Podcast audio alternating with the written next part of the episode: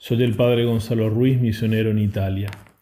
Evangelio de hoy, día 5 de noviembre de 2021. Evangelio según San Lucas. Jesús decía también a sus discípulos, era un hombre rico que tenía un administrador a quien acusaron ante él de malbaratar su hacienda. Le llamó y le dijo, ¿qué oigo decir de ti? Dame cuenta de tu administración, porque ya no podrás seguir administrando.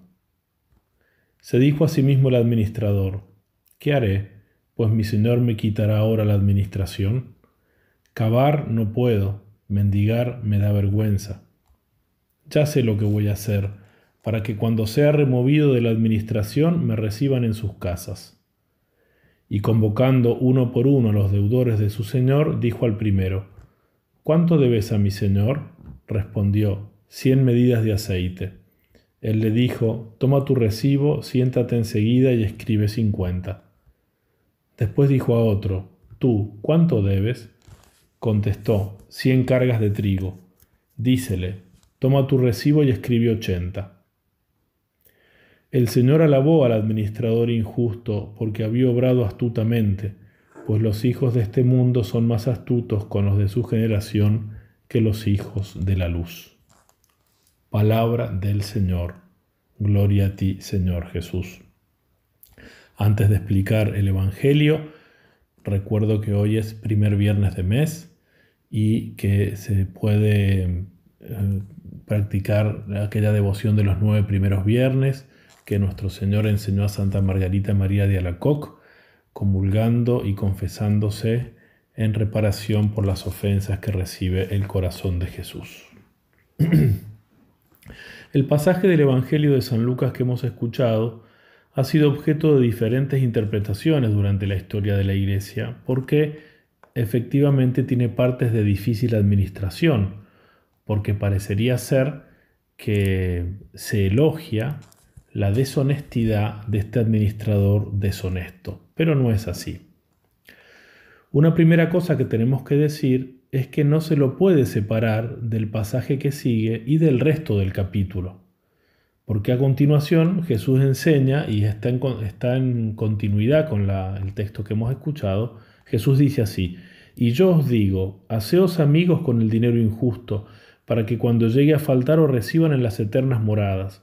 El que es fiel en lo poco lo será también en lo mucho, y el que es injusto en lo poco también lo es en lo mucho.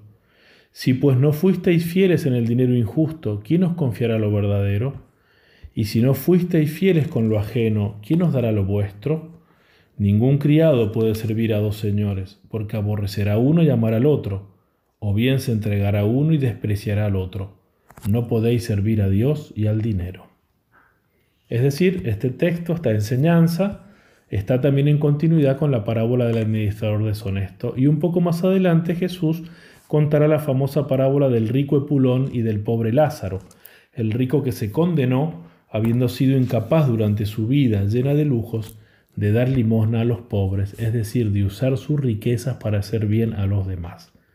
Estos textos están todos en el mismo capítulo y por eso el tema del capítulo es el uso de los bienes terrenos, de las riquezas, en relación a la salvación de nuestra alma.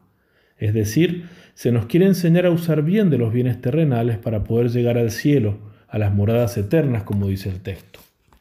Veamos entonces tres características, tres enseñanzas. Primero, los bienes temporales los tenemos en administración en esta vida. Por eso se habla de un administrador. En efecto, la muerte nos despojará de todos los bienes, no nos vamos a llevar nada material a la otra vida, solo nuestras buenas obras. Y como esos bienes muchas veces son conseguidos de manera injusta y otras veces son ocasión de pecado y de que nos apeguemos a ellos de manera excesiva o desordenada, es que el Señor los llama en este Evangelio riquezas injustas, en oposición a las riquezas verdaderas que son las que llevan al cielo, es decir, las buenas obras hacia Dios y hacia el prójimo. Por eso Jesús dice, si no fuisteis fieles en el dinero injusto, ¿quién os confiará lo verdadero? Contraponiendo el apego a los bienes materiales con las obras de bien espirituales. e incluso con las obras de bien hechas con los mismos bienes materiales, con el buen uso del dinero. Segundo punto. Hay una total oposición entre querer servir a Dios y querer servir al dinero. Nadie puede servir a los dos, lo dice Jesús. Ningún criado puede servir a dos señores porque aborrecerá a uno y amar al otro, o bien se entregará a uno y despreciará al otro. No podéis servir a Dios y al dinero. Por eso es tan importante que elijamos bien a quién servir, amando a Dios por sobre todas las cosas, y sepamos estar desprendidos de los bienes temporales, aun teniéndolos, porque pueden entrañar peligros para nuestra salvación. Como dice San Pablo, la raíz de todos los males es el afán del dinero, y algunos por dejarse llevar de él se extraviaron en la fe y se atormentaron con muchos dolores. Es una frase fuerte. La raíz de todos los males es el afán del dinero, y algunos por dejarse llevar de él se extraviaron en la fe y se atormentaron con muchos dolores. Por eso el Señor enseña en otro lado, qué difícil es que los ricos entren en el reino de los cielos. Es más fácil que un camello pase por el ojo de una aguja a que un rico entre en el reino de los cielos. Y no se refiere el Señor a los que tienen riquezas, pues también los ricos tienen que salvarse usando bien de ellas, como se ve en la historia de la iglesia en tantos santos que han sido ricos, por ejemplo los reyes santos, sino que el Señor se refiere a los que están apegados mal a su riqueza.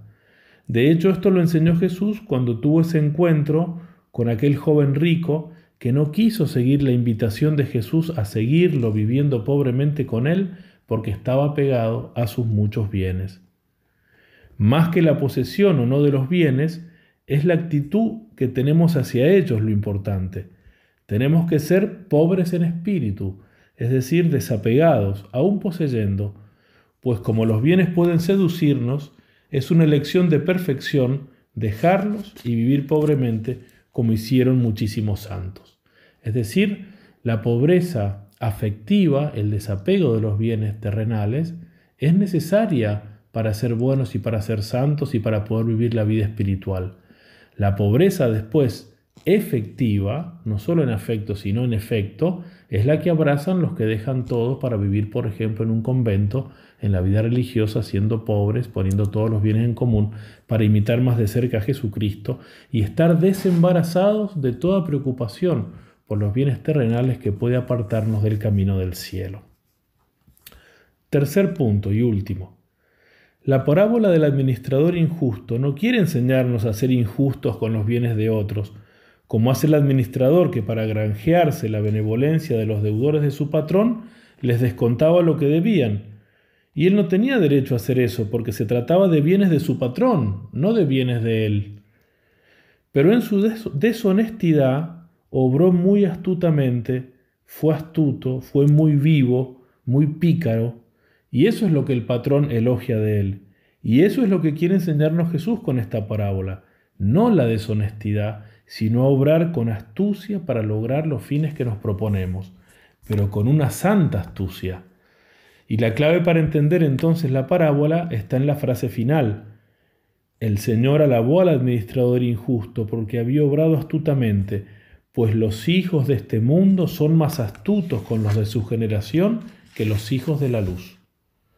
Al comparar Jesús los hijos de las tinieblas, es decir, los malos, los pecadores, los hijos de este mundo, digamos, hijos de las tinieblas, al compararlos con los hijos de la luz, es decir, los buenos, los que quieren amar a Dios, Jesús nos está enseñando que los malos muchas veces ponen mucho más empeño e ingenio en el mal que el que los buenos ponen para ser santos, para ser buenos.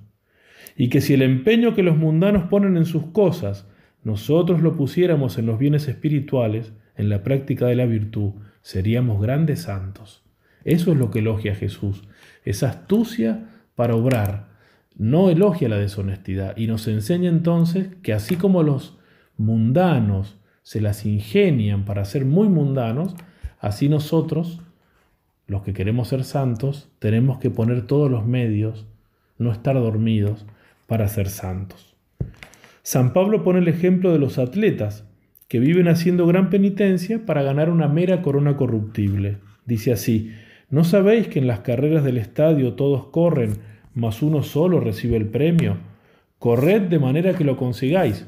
Los atletas se privan de todo, y eso por una corona corruptible. Nosotros, en cambio, por una incorruptible.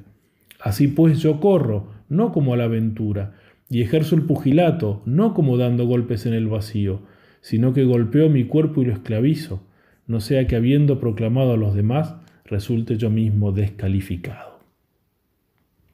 Que María Santísima entonces nos enseña a ser verdaderamente pobres de espíritu, a ser de aquellos que Jesús dijo, bienaventurados los pobres de espíritu, porque de ellos es el reino de los cielos. Que ella nos enseñe a vivir en esta vida mirando al cielo, donde Jesús nos espera, y que nos enseñe a amarlo con todo nuestro corazón, con toda nuestra mente, con toda nuestra alma y con todas nuestras fuerzas, poniendo así todos los medios posibles para amarlo, porque esa es la verdadera prudencia y el camino que conduce al cielo.